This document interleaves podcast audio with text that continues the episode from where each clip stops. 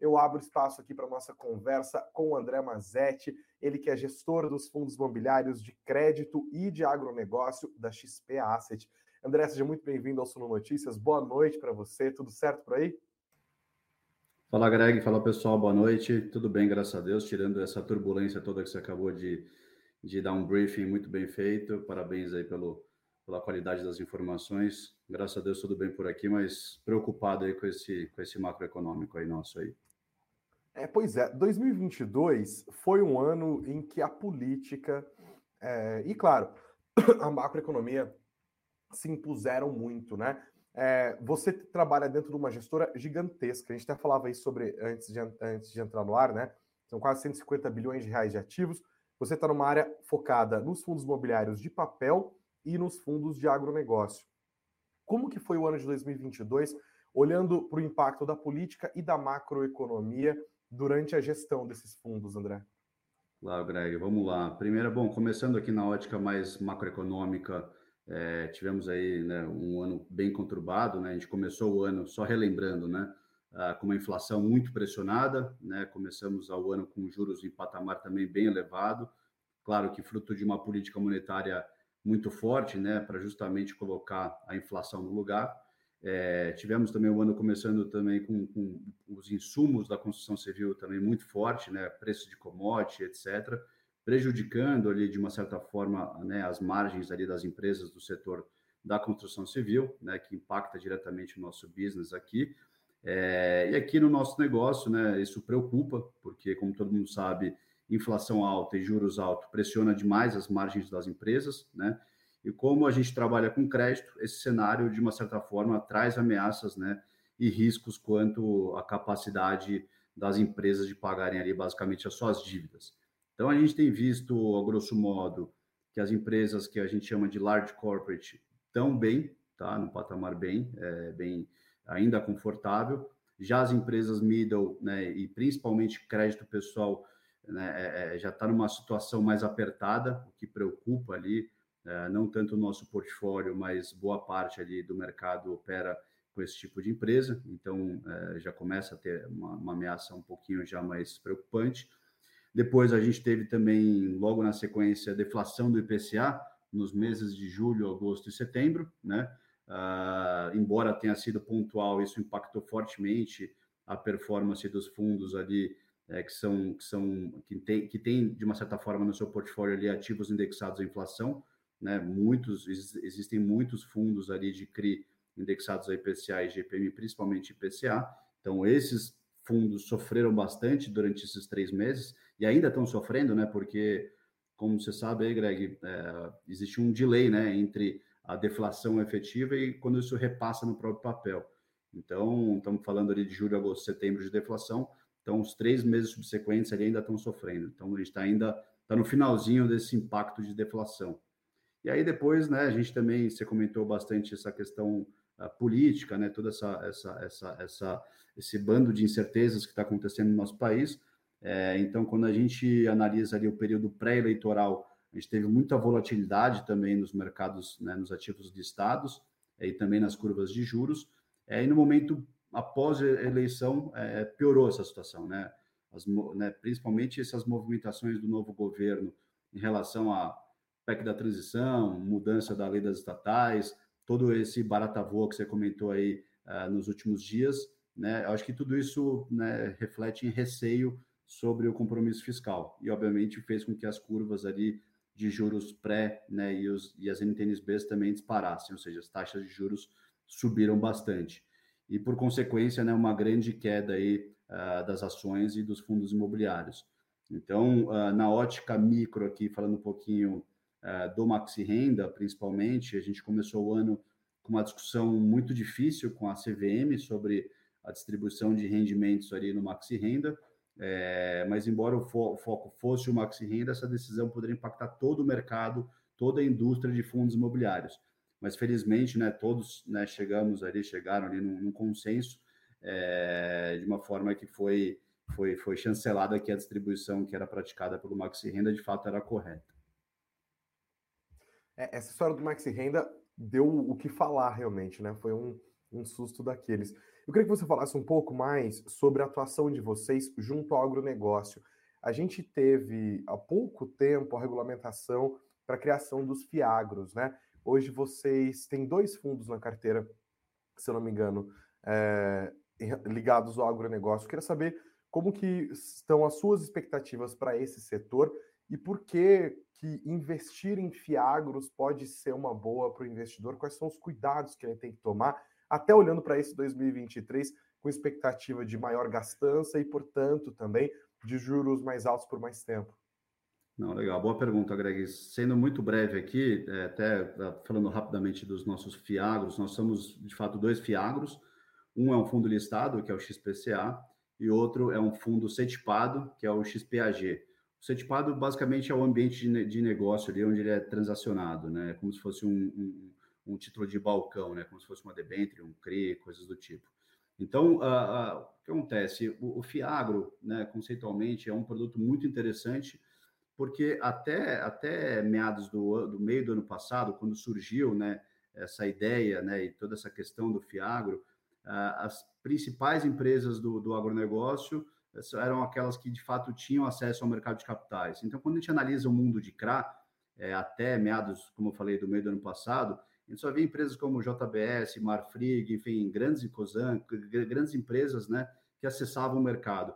Mas todo o universo do, do, do mundo agro ele é muito grande aqui né, no, no, Brasil, ele é muito forte. O agro pô, representa basicamente 27, 28% do PIB do país. Então, uh, o que compõe todo esse, esse percentual relevante do PIB não são só essas grandes empresas, são diversos produtores rurais de médio e grande porte, não só os pequenos, é, empresas da agroindústria também que não tinham acessado o mercado de capitais. E aí, a partir do momento que surgiu essa, essa, essa, essa não a instrução normativa, porque ela está sendo desenvolvida pela CVM, mas a partir do momento que a lei foi sancionada, né, e permitiu que os gestores começassem a fazer gestão de fundos de, de, de CRA, é, é, foi uma via de mão dupla, né? Porque foi uma forma de ligar pessoas físicas é, que nunca tiveram acesso a, a, a, produtores rurais, por exemplo, como mencionei, e o próprio produtor rural nunca tinha tido acesso ao mercado de capitais. Então, foi um link muito interessante, muito importante para financiar esse setor que, que carece de muito, muito, muito financiamento. Só para passar um número aqui rapidamente, Greg. Uh, por exemplo, a, a, tem, a gente tem né, o plano safra, etc. Uh, tem uma demanda que é estimada ali quanto que o, que o, que o mundo agro ali no Brasil depende, né, precisa de crédito. Esse número ali estima que entre 700 a, a 900 bilhões de reais. Então, assim, é uma cifra muito grande é, em que os bancos não conseguem atender, o governo não consegue atender. Obviamente, não vamos ser, não vamos achar que é o Fiagro que vai resolver esse gap mas ajuda bastante aí a, a, né, os produtores que precisam de recursos e as empresas da agroindústria também. É uma oportunidade, né? É, ao longo desse ano de 2022, quais foram as medidas que vocês tomaram para garantir a rentabilidade dos fundos? Né? Você mencionou, por exemplo, é, essa deflação que aconteceu durante três meses. Isso prejudicou muitos fundos, né? Jogou o valor das cotas lá para baixo, mas não necessariamente impacta os rendimentos. Queria saber qual é o saldo disso que aconteceu em 2022 para os fundos que você administra? Boa pergunta. Vamos lá. A gente tem basicamente um pouco dos dois universos, tá? Falando, né, para manter ali a rentabilidade dos fundos, mais especificamente falando aqui do, do Maxi Renda, a gente fez muita gestão ativa, né, com ganho de capital no mercado secundário. É, nós fizemos ali desinvestimentos de permutas financeiras, né, que é, um, é uma classe de ativo que a gente opera dentro do Maxi Renda, que é uma, é uma, uma espécie de desenvolvimento imobiliário residencial, que é um híbrido entre equity e dívida, né? Então a gente viu que esse mercado, esse esse esse, né, esse mundo estava um pouco mais complexo aqui, o mercado uh, de desenvolvimento imobiliário no país, não não olhando para trás, né? Mas olhando talvez essas incertezas todas políticas, preço de insumo, etc. Então a gente achou mais interessante antecipar alguns investimentos em que a gente conseguiu fazer alguns até com ganho de capital. Então isso ajudou, né? na contribuição ali do Maxi Renda a poder entregar um bom resultado para o seu investidor. E o, e o Maxi Renda também tem uma participação é, importante, relevante é, do, do, do, book de CRI em CDI. Então, esse book contribuiu né, né, com bom rendimento ali na ótica de carrego. Já é, é o XPCI, que é um outro fundo que a gente faz gestão aqui de CRI também, é, dada a alta exposição à inflação né, e a forte abertura de B que teve, de NTNB que teve é, com todo esse, esse esses eventos aí pré-eleitorais e também pós-eleição, é, a gente não conseguiu fazer tanto ganho de capital, né? Porque a B abriu muito e a gente ficou com alguns ativos fora de preço para poder vender esses ativos no mercado secundário, né? Para gerar ganho de capital. Então, isso foi difícil de realizar ganho de capital no, no e o carrego foi duramente impactado com essa deflação dos últimos três meses. Então, a gente teve basicamente falando de maxi renda e XPCI. Um foi a, a gente conseguiu fazer um esforço grande para poder manter um bom rendimento, apesar de toda essa, essa, essa volatilidade do mercado. E o XPCI foi duramente impactado aí pelo macro, em função principalmente da deflação e abertura de NTNB. Olhando para frente agora, André, como que você vê o cenário macroeconômico em 2023 afetando os fundos que estão sob sua gestão? Olha, primeiramente, falando até um pouco aqui mais de torcida, né? A gente fica né, na torcida pelo novo governo, né, para fazer um bom trabalho e ter, principalmente, sobretudo, responsabilidade em todas as frentes ministeriais, né, fazendo ali boas reformas estruturais uh, que são extremamente importantes aqui para o nosso país, é, de uma certa forma acalmar os mercados, né? Então tudo depende muito de como vai uh, uh, se comportar ali esse novo governo e, e aí o reflexo disso naturalmente vai ser impactado nos mercados. Então a gente está um pouco mais uh, uh, a gente sempre teve, né, Greg, assim, acho que a cabeça mais cautelosa aqui na nossa gestão. A gente nunca teve uma gestão muito agressiva. Eu acho que como a gente sempre pensa no longo prazo, então sendo conservador, fazendo boas movimentações, a gente consegue entregar um bom resultado na média para o investidor. Não adianta olhar só o curto prazo. Então, uh, tudo mais constante, é, a gente acredita num cenário talvez aí de juros por mais tempo aí num patamar alto, é, e a nossa cabeça é conforme a gente vai tendo as operações uh, devolvendo, né, principal, ou seja, vamos supor, a gente tem um CRI, esse CRI ele vai pagando juros e principal, esse principal a gente reinveste e os juros a gente distribui para o investidor. Então, conforme esses CRIs vão sendo amortizados, a gente vai reinvestindo em operações uh, mais high grade, que a gente chama, então bons riscos de crédito, com retornos bem altos, bem atrativos, dado a atual aí, uh, né, conjuntura econômica uh, e juros altos, que a gente acredita que infelizmente vai ficar um pouco mais tempo aí no patamar mais elevado. Para encerrar nossa conversa, André, eu queria saber, como gestor, é, em que estratégias de investimento faria sentido investir nos fundos de crédito e nos fundos de agronegócio da XP Asset? Eu acho que basicamente, Greg, aproveitar esse momento de juros mais alto de fato. É, aqui, falando um pouco do nosso mundo agro, a gente tem uma gestão uh, muito conservadora, como eu falei, né? Eu gosto muito de bater nessa tecla por alguns motivos. Aqui, no, tanto no agro quanto no, no, no, imobiliário, né? A gente preza muito pela diversificação, a gente preza muito pela, pela é, não concentração aqui de operações. É, então, falando um pouco do agro, a gente se preocupa em diversificar em quantidade de operações, número de devedores, é, uma diversificação regional também, né? Justamente pelo fato do agro estar muito exposto a condições climáticas, ou excesso de chuva, ou excesso de estiagem, ou um El Niño, enfim, algum, algum coisas do tipo que impactam duramente aqui as operações. Então, fazendo uma diversificação de cultura, uma diversificação regional, isso e também por devedores, isso acaba mitigando bastante o risco aqui para o nosso investidor e esse juros alto aí acaba beneficiando, obviamente, o investidor, o credor, mas também é um alerta aqui, obviamente, para as empresas. Então, aqui no agro a gente gosta de entrar em produtores rurais, empresas da agroindústria, mas que tenham né, uma, uma, uma robustez ali no nível de crédito. E no imobiliário, só para fechar, também mesma cabeça, continuar operando muito bem o high grade. Nesse patamar de juros mais alto, uh, isso nos traz ali uma possibilidade uh, bem interessante de remuneração para o investidor, correndo um risco bem mais baixo.